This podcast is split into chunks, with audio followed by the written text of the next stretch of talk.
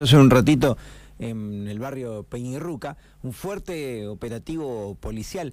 Eh, las primeras noticias, pero todavía no son oficiales, por eso te llamamos, es que se habría escapado un demorado en comisaría tercera. ¿Algo así? ¿Es algo de eso ha sucedido, mm, Verónica? Sí, sí, así, un joven que estaba demorado en comisaría tercera eh, se evadió, digamos, del control policial y se escapó y bueno, lo encontramos esta mañana, esto fue ayer, y esta mañana en el barrio Peñirruca. Bien, el, chico estaba mm, dentro de la comisaría tercera, digamos, ya había sido demorado y trasladado o fue recién, recién, sí, sí, recién se lo trasladaba a la comisaría tercera. Habíamos hecho un allanamiento a la mañana, los estaban trasladando a la comisaría tercera, bueno, lo que se hace de rutina, bueno, el, el muchacho dijo estaba descompuesto, pidió ir al baño y se escapó es alguien con, con muchos antecedentes, había protagonizado algún hecho eh, grave. O no, no, muchos antes, o sea, tiene una sola pena en suspenso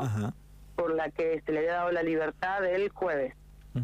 es, es muy joven, por eso no tiene antecedentes. Ah, tiene sí de menor causas, pero no tiene antecedentes penales. Está bien, es un chico. Y recién logró su primer condena, esta, o sea, todavía no está firme la condena pero habíamos llegado a un acuerdo de juicio abreviado y se fue en libertad el jueves pasado. Bien, bien, bien, está bien, es, es, jovencito, es un chico. Eh, nos, nos, decían también en el lugar, obviamente, en esos diálogos rapiditos que se pueden tener mientras la policía está trabajando, que había un operador policial con alguna herida por un cuchillo. ¿Hubo incidentes? Sí, sí, se resistió y la, la poca información que tengo por teléfono, porque esta fue recién, hace una, una hora, eh, se resistió este joven y atacó con un cuchillo, creo, no estoy segura porque todavía no tengo las actuaciones, a uno del, de los integrantes del grupo especial que, que participó en el operativo. No es una herida grave, pero bueno, sí, lo lastimó en un brazo, creo. Bien, bien, bueno, no siempre además charlamos un poco de esto, a veces con los propios integrantes de, de la fuerza, del grupo especial, que Siempre, mm, eh, siempre hay tensión en un allanamiento, pero cuando encima eh, la persona que es allanada tiene un arma de fuego, como ocurrió el primero de mayo, y las armas están cargadas, o hay un cuchillo y se reacciona, es grave porque la policía también tiene que hacer su trabajo y a veces puede pasar lo peor, ¿no? Lamentablemente, digo. Sí, pero tenemos personal capacitado, digamos, no no es la primera vez que pasa, el grupo está más que acostumbrado a ingresar en estas circunstancias con gente armada y por suerte no hemos tenido ningún episodio de esos en, todos estos años, porque realmente lo hacen bien, por eso que se toman todas las medidas de seguridad que se toman.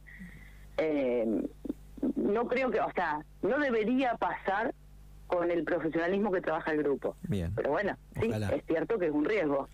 Ojalá y, ojalá sea así, digamos que no, no se trate de una escalada de violencia, sino que haya sido siempre igual, pero esto de estar tan, tan formados haga que no termine la cosa peor. Verónica, la última que te pregunto, ¿dónde está? No sé si me dijiste, ¿a dónde está ahora el, el joven, el chico? Y en este momento lo están trasladando a la alcaldía de la comisaría primera. Bien, perfecto, ahí está. ¿Hay otros demorados o detenidos en el procedimiento? Se veían muchos vidrios en la calle. No, no, no, no, Y es un, es un lugar, digamos, hostil para la policía, pero no, el único demorado, al menos el que tengo conocimiento, por porque te digo, esto fue reciente, es esta persona que es la que estábamos